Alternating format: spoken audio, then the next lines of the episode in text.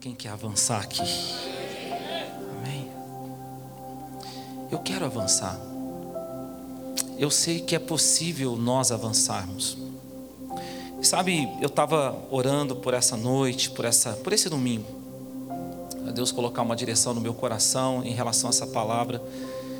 E Deus falou para mim que se tem uma coisa que nos leva a avançar de verdade, é a oração. A oração é uma dádiva de Deus, é um, é um, um instrumento que Deus nos deu, um presente para nós avançarmos. Se você quer que a sua vida venha avançar, que venha decolar, você precisa orar. E sabe, às vezes a gente conversa com pessoas e a gente sempre vê pessoas com dificuldade nessa área.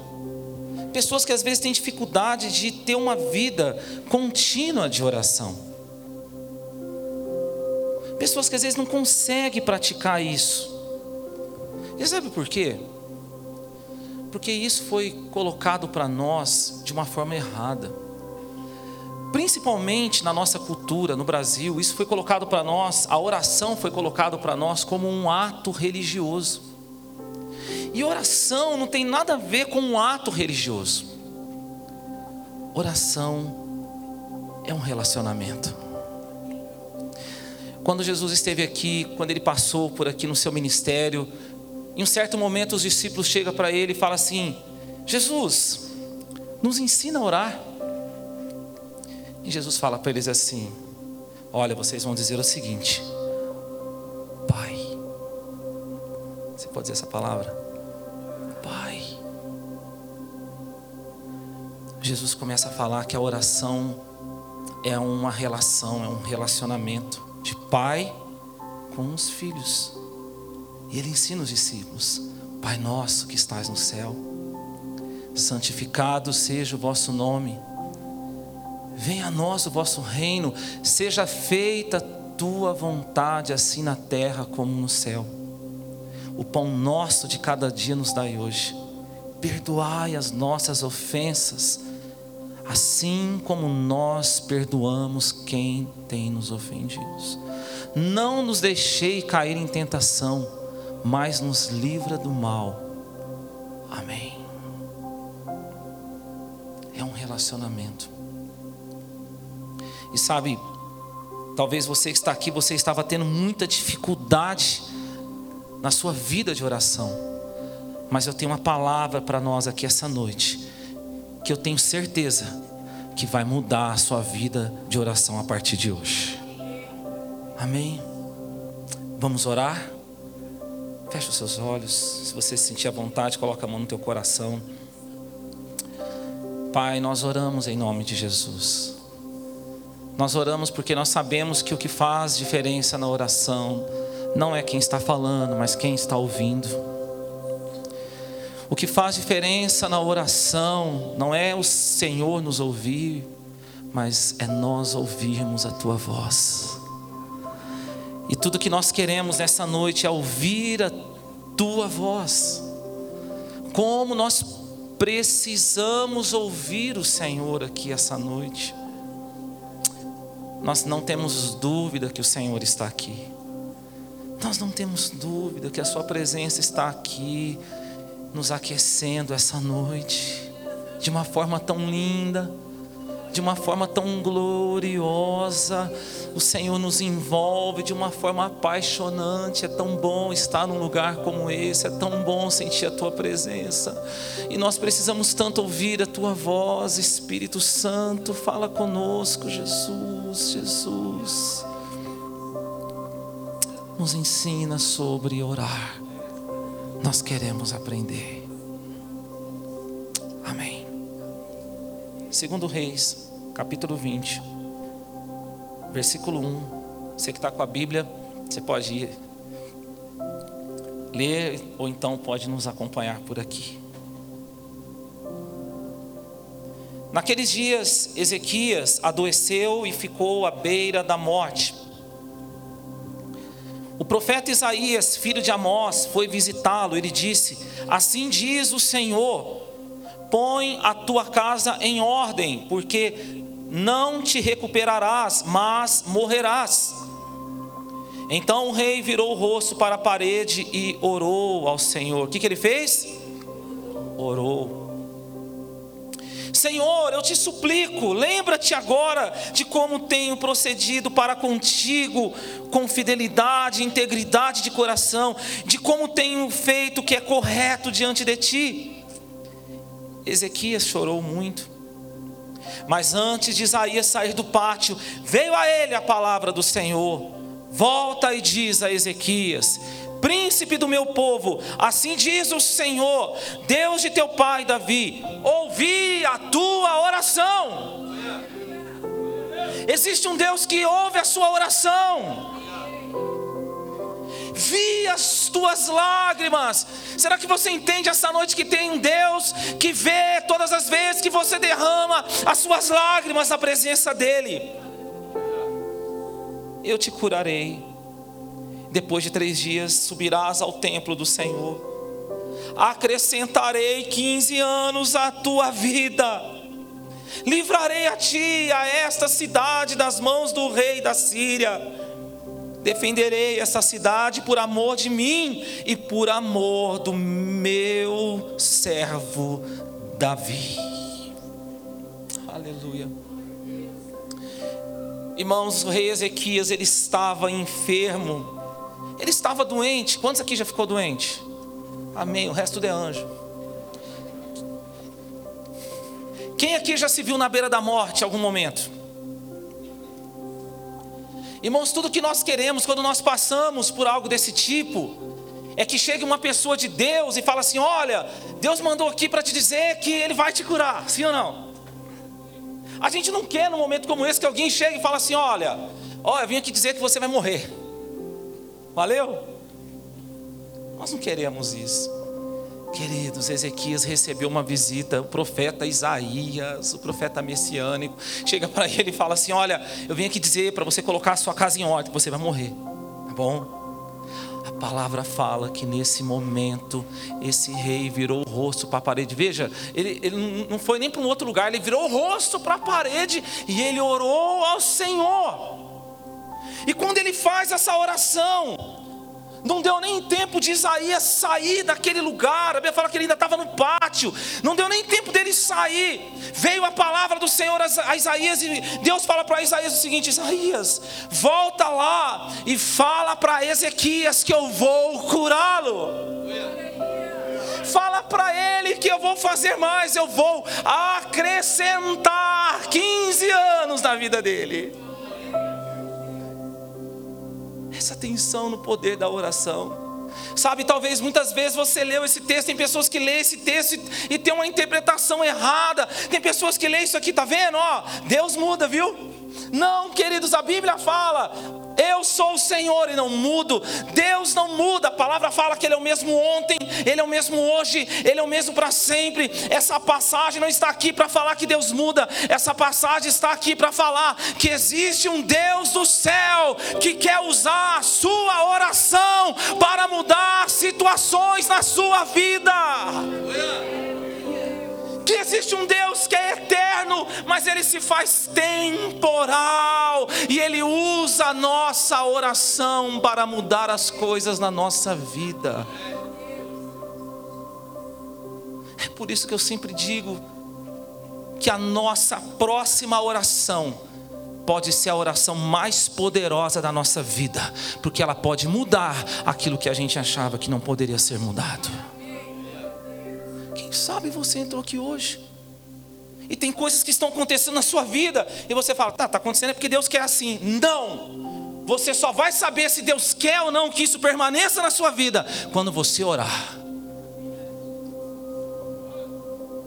Quando você orar, então você vai descobrir, porque existe um Deus no céu que usa a nossa oração para mudar situações nessa terra. Você pode falar isso para o seu irmão, fala para ele: Deus vai usar a sua oração para mudar o que você acha que não, não mudaria. Você entende? Por que, que nós temos que orar? Por que, que através da oração que a nossa vida vai avançar? É através da oração que nós vamos decolar. Amém? Então é sobre isso essa noite, é sobre isso que eu quero falar com você.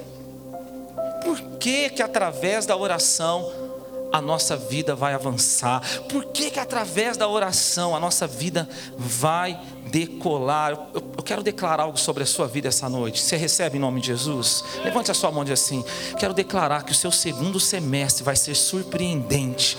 Que você vai pegar essa palavra como uma chave para a sua vida e você vai começar a orar e coisas vão começar a acontecer na tua vida, na tua casa, na tua família, no seu casamento, na vida dos seus filhos, nos seus negócios, no seu ministério. Você vai pegar isso como chave.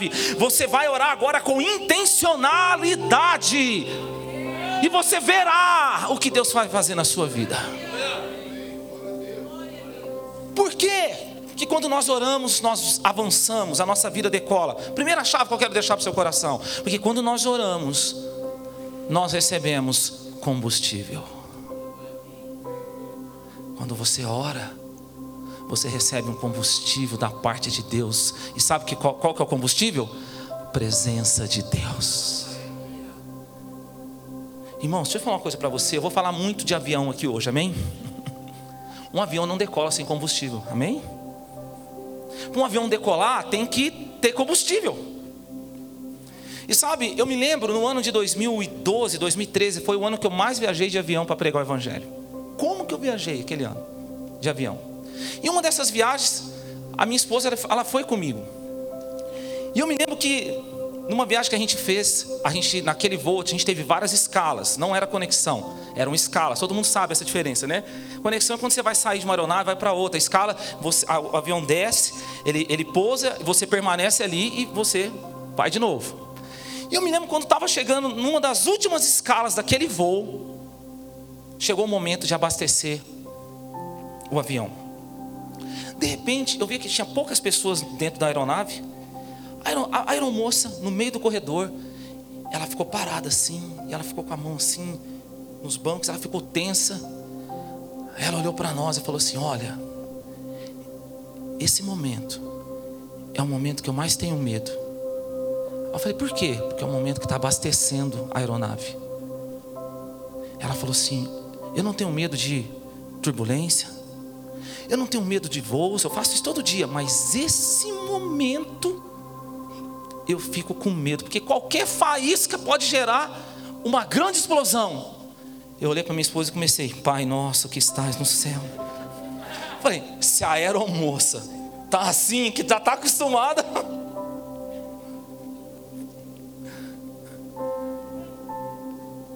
Tem hora que a gente é empurrado para orar, né, irmão? Mas naquele dia o Espírito Santo falou isso para um, algo no meu coração. O momento mais perigoso da nossa vida espiritual é quando a gente está enchendo o tanque. É quando Deus está enchendo o nosso tanque espiritual. É quando nós começamos a orar, quando nós começamos a buscar a presença de Deus, quando nós começamos a estar num lugar como esse, quando você começa a buscar a Deus, esse momento é muito perigoso, porque o nosso inimigo, o diabo, ele vai tentar trazer muitas faíscas ele vai tentar gerar muitas faíscas para você desistir, para você explodir. Sabe, talvez você esteja passando por isso. Você começou a buscar a Deus, você começou a se voltar para buscar a presença de Deus e começou a vir faísca de tudo quanto é lado. É aquela discussão lá no seu lar que você nem sabe por quê. Sabe aquelas conversas que começa pequenininha e o negócio. Quem sabe você não está passando por isso? discussões, coisas que começam a quebrar do nada. E você fala assim: nossa, bem nesse mês tinha que quebrar esse negócio. Enfermidades que começam a vir, são faíscas. O inimigo tenta gerar faísca para fazer você desistir, para você explodir. Posso te falar uma coisa? Se você está passando por isso, Fica tranquilo. Jesus está enchendo o teu tanque. E na hora que o tanque estiver cheio, você vai voar. E quando você estiver voando, a sua visão diante do problema muda. Porque quando nós estamos nessa terra, a gente se vê rodeado pela cidade, sim ou não? Mas quando você está lá no avião, no alto voo, você olha lá da janelinha e você vê uma cidade enorme, pequenininha, sim ou não? Você vê todo o território da, da, daquela, daquela cidade, as luzinhas bem pequenininha, porque a visão muda quando você está de fora. Quando você está voando, você se vê de fora do problema. Ei, você já parou para pensar que às vezes você consegue resolver mais o problema das outras pessoas do que o seu? Hã? Já parou para pensar que às vezes você está assim, ó, eu resolvi o problema do fulano, do ciclano, mas o meu não resolve por quê? Porque o seu problema, você está dentro da pessoa, você está do lado de fora.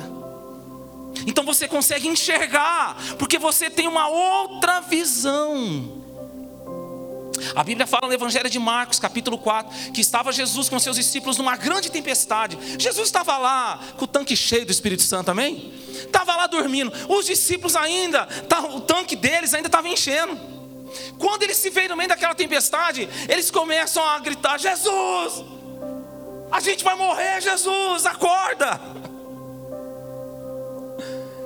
Jesus acorda, com o tanque cheio, voando no Espírito Santo ele olha para aquela realidade.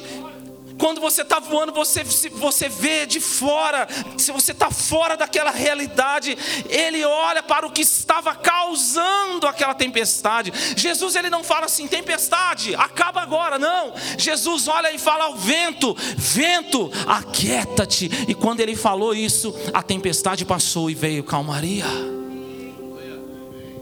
Quando você está voando, a sua visão do problema muda. Você começa a ver o que está causando o problema na sua vida. Querido Espírito Santo, trouxe você aqui essa noite para que você continue enchendo o seu tanque. E na hora que você encher o seu tanque, você vai voar. E na hora que você voar, você vai se ver de fora desse problema. E você vai se levantar na autoridade do nome de Jesus. E você vai ver o que está causando o problema na sua vida. E nessa autoridade você vai orar. E isso vai se acalmar. E vai chegar um tempo de calmaria na tua vida. Quando você se vê de fora disso, aí você vai verdadeiramente ver o que está causando. Diga para o teu irmão assim: voa, meu irmão. Você entende como que é importante a oração? Sabe outra coisa que acontece quando nós oramos? Quantos querem que decolar em nome de Jesus? Dá um glória a Deus aí para você me animar. Quem vai decolar este ano? Sabe outra coisa que acontece na oração? Nós recebemos manutenção. Se tem uma coisa que acontece quando nós oramos, é manutenção. Deus vem e começa a dar manutenção na nossa vida. Ei, o avião não voa sem manutenção, gente. Sabia disso? Pode falar uma coisa? Imagina um enorme avião, uma pequena janelinha do avião se tiver quebrada, o avião não vai voar. Você sabia disso? Pega o que eu vou te falar. Pequenas coisas que precisam de manutenção na nossa vida. Se não der a manutenção, pequenas coisas nos impede de vivermos grandes coisas. Talvez tem coisa na sua vida que você fala, imagina, por causa disso aqui, ah, isso é insignificante. Pequenas coisas impedem você de voar. Quando nós oramos, nós recebemos manutenção. Tem pessoas que a vida não vai, irmão. A vida não, sabe, não rompe, não decola. Por quê? Precisa de manutenção. Nos relacionamentos. Por que, que muitas vezes as pessoas não rompem nos relacionamentos? Porque o relacionamento precisa de manutenção. Por exemplo, hoje é dia dos namorados, amém, gente? Glória a Deus, casados que estão namorando aí, o solteiro, Deus te abençoe.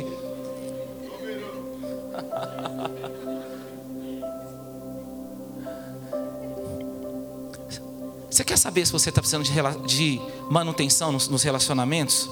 Seja um namoro, seja um casamento, seja uma amizade. Você quer saber?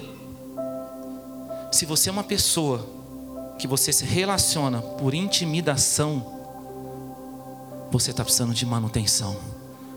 Porque o relacionamento não pode ser por intimidação, tem que ser por intimidade.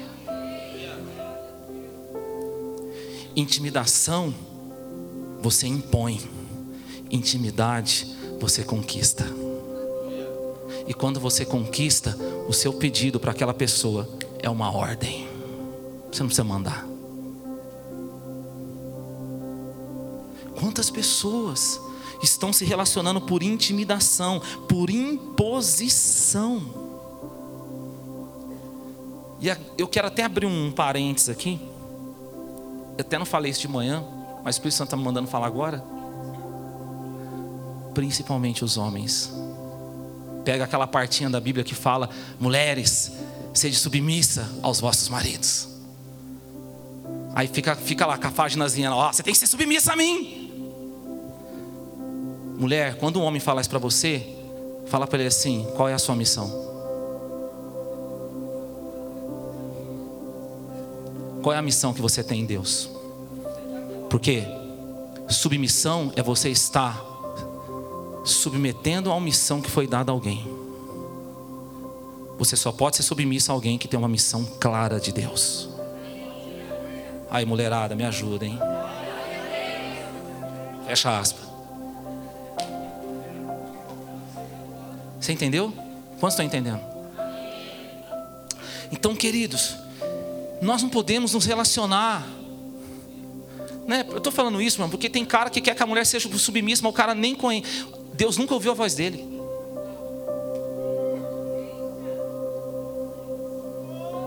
Queridos, presta atenção. Não é por intimidação, é por intimidade. Pastor, como que eu sei que eu estou tendo um relacionamento por intimidade? Vou explicar. Quando você está tendo intimidade com aquela pessoa, olha que lindo isso. Aquela pessoa ela vai falar para você o que ela não fala, não falaria para ninguém. Mulher, você tem um marido que fala para você o que ele não falaria para ninguém? O que ele não fala com ninguém? Homem, você tem uma esposa que fala para você o que ela não fala para ninguém, ela confia em falar isso para você. Pais, você tem filhos que confiam em falar para você, que ele pode abrir o coração para você, o que ele não fala para ninguém. Filhos, você tem pais que conseguem falar para você o que ele não fala para ninguém. Ele consegue abrir o coração para você.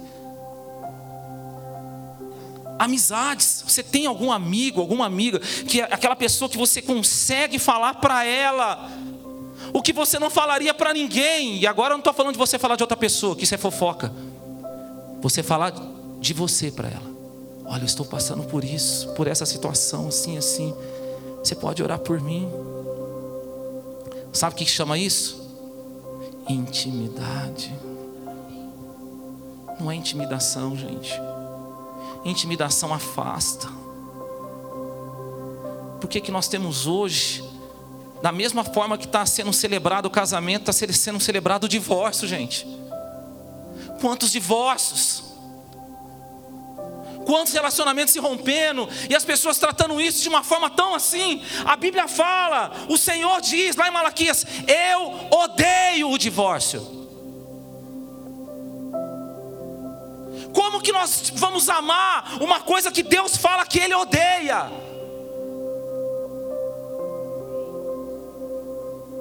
Por quê? Porque falta intimidade. As pessoas não têm com quem falar, não têm com quem se abrir, muitas vezes não conseguem colocar o que tem que ser colocado, porque há uma intimidação na relação. Não pode ter uma intimidação. Se você está convivendo com alguém que você tem que pisar em casca de ovo, quebra isso essa noite, está errado. Não, eu tenho que ter um jeitinho de falar com essa pessoa. Que tem que ter jeitinho, irmão. Você tem que falar o que tem que ser falado. Deus fez você livre.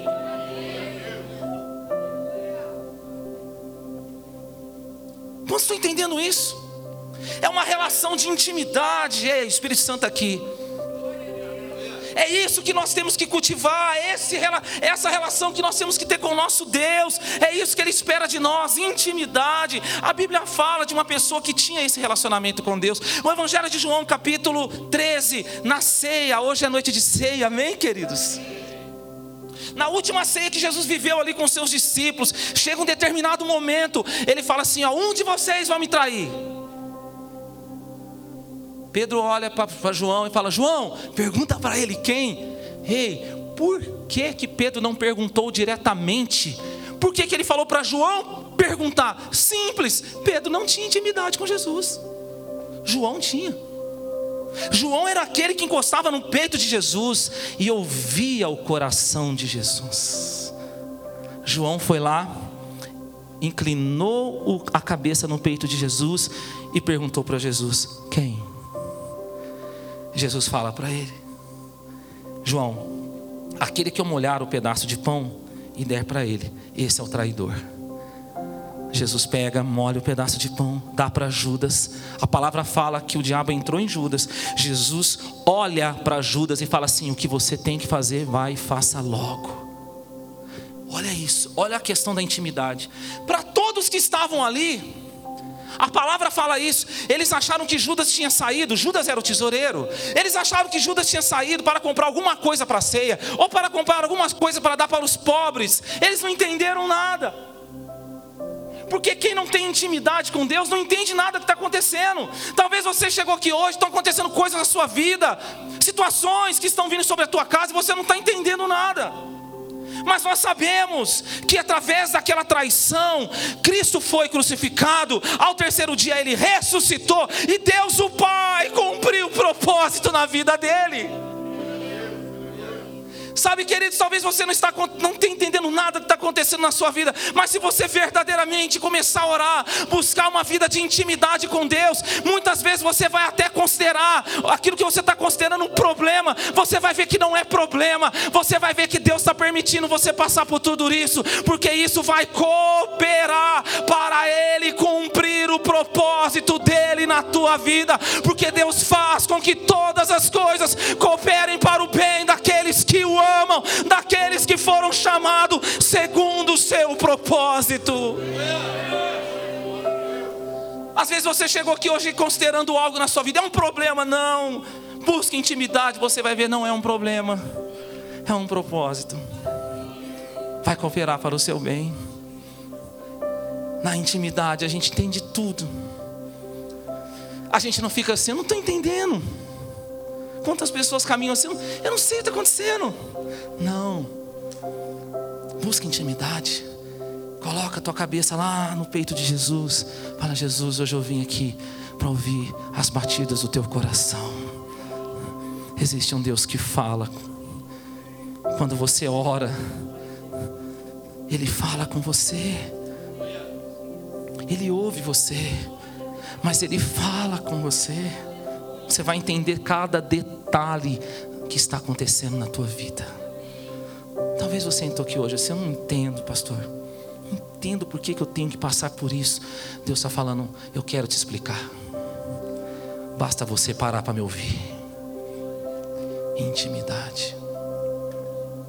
Uma outra coisa que acontece quando nós oramos, quantos querem orar aqui?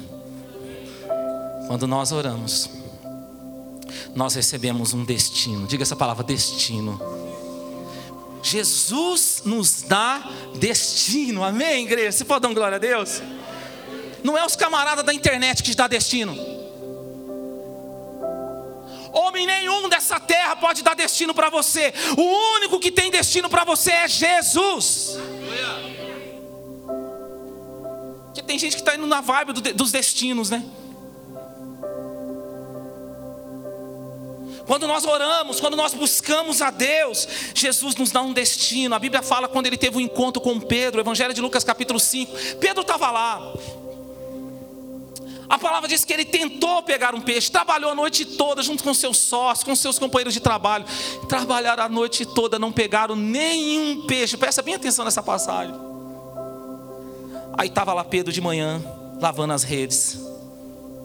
Chega Jesus e fala: Pedro, empeça o teu barco, eu, quero, eu, eu vou pregar. Tá bom, Jesus. E Jesus foi lá, ali na praia, pregou no barco de Pedro, pegou o evangelho para aquelas pessoas. Quando ele termina a pregação, ele fala para Pedro: Pedro, agora vamos de novo lá para o mar, vamos pescar. No mesmo lugar, com o mesmo barco, no mesmo mar, aonde não tinha acontecido nada, um grande milagre aconteceu, uma grande pescaria aconteceu. Só que quando isso acontece, Jesus olha para Pedro e fala assim: Pedro, presta atenção.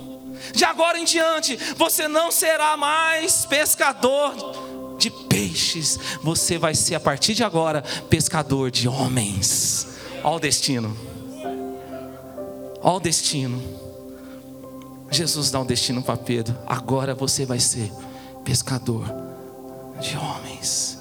Depois daquele momento, Pedro começa a caminhar com Jesus, e milagres acontecendo, ele caminhando ali lado a lado com Jesus, e quando vai chegando perto do momento da crucificação, Jesus fala para ele: Pedro, você vai me negar? Não, não vou. E negou Jesus, saiu da rota.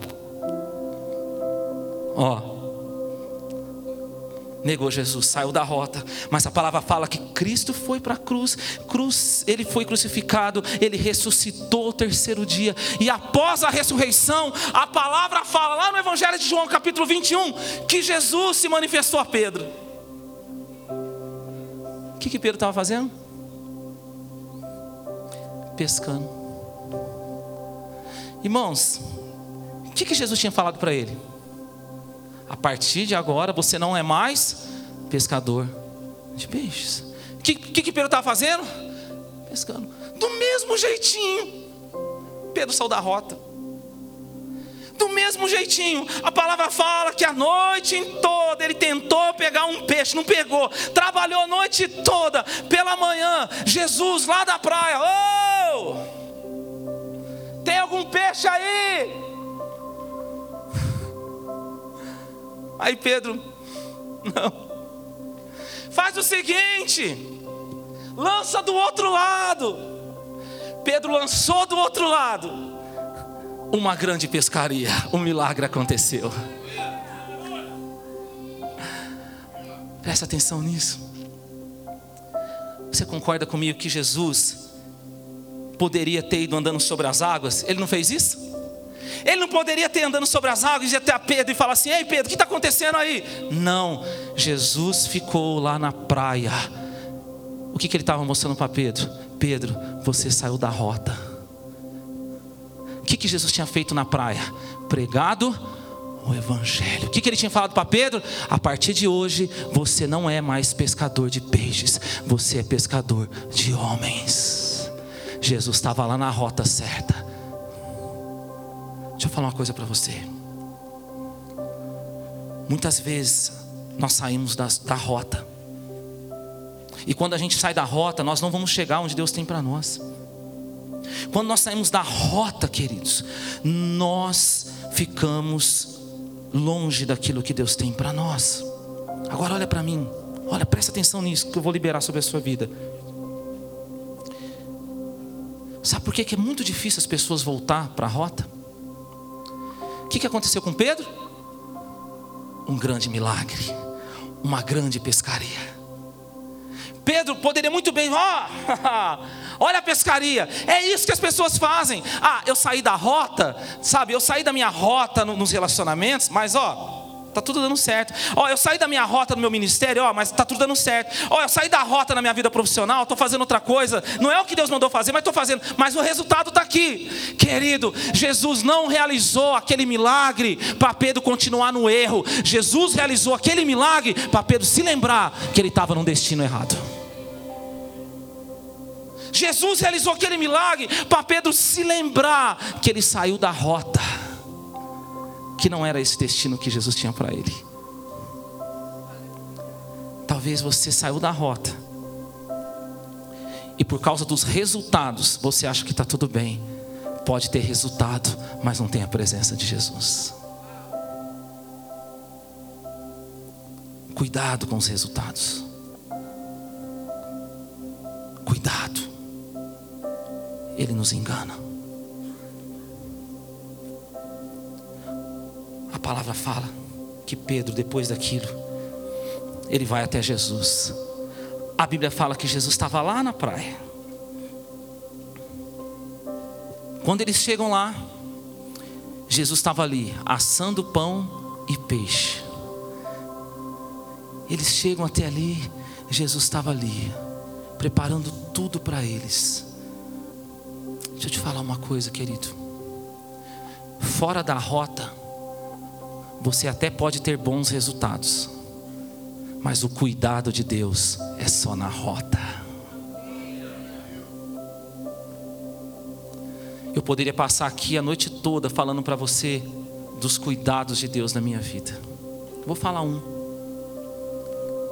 Há um tempo atrás eu estava indo ministrar numa igreja lá em São Paulo. Dentro do carro eu falei para a banda: Gente, como que eu gostaria de comer uma pizza hoje? Ainda bem que eu fiz essa oração assim em voz alta. Quando eu cheguei lá, o pessoal que estava organizando falou: A gente preparou uma recepção aqui para vocês. Fomos lá. Quando nós chegamos, o que, que tinha? Pizza de mussarela, do jeito que eu gosto. Sabe o que se chama isso? Cuidado de Deus. Cuidado de Deus. Às vezes você saiu da sua rota emocional, saiu da sua rota ministerial, da sua rota profissional, mas às vezes tem, tem resultado. Jesus, não, Jesus não, não, fez ali um milagre? Não teve resultado?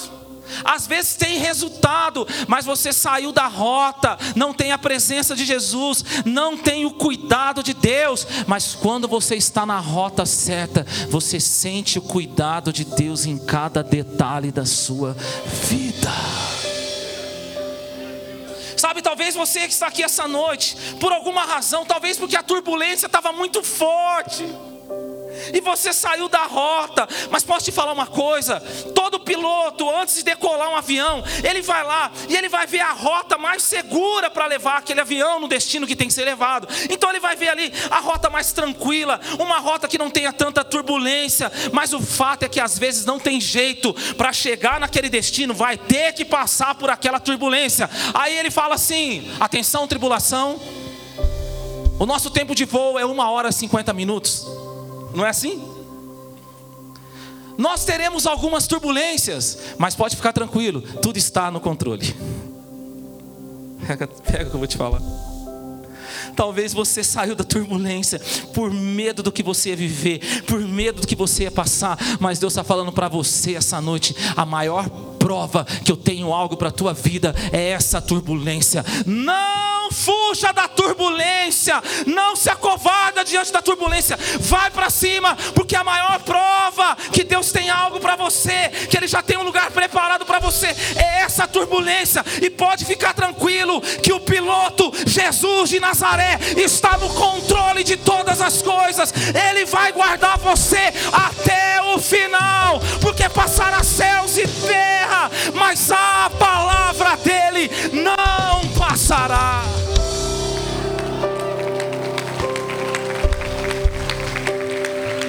fuja da turbulência. Você pode falar isso para o seu irmão, não fuja. Tem turbulência? Pastor, eu estava ali. Ei, o Espírito Santo está falando aqui. Às vezes você pensou abandonar o teu casamento por causa da turbulência, abandonar o teu ministério por causa da turbulência, abandonar esse sonho, esse projeto por causa da turbulência. Deus está falando, não, querido, dessa turbulência, eu vou chegar com você no destino certo. Você vai ver o que está te esperando. Não fuja.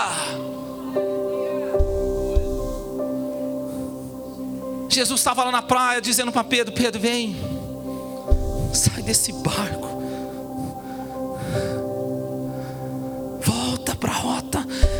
Quem sabe Deus não está falando com você essa noite? Volta, volta para a rota. Esse Deus ele é amoroso. Quando nós estamos saindo da rota, ele oh, volta. E ele sabe o que ele usa para nos trazer de volta. Ele está aqui. Ele está trazendo você de volta. Ele canta lá, chorar lá, chorar, Ele toma a tua mão essa noite, ele traz de volta. Talvez você não estava tendo força. Você não estava tendo força para voltar para a rota certa que Deus tem para você. Mas hoje Ele te toma pela mão. Ele te toma pela mão.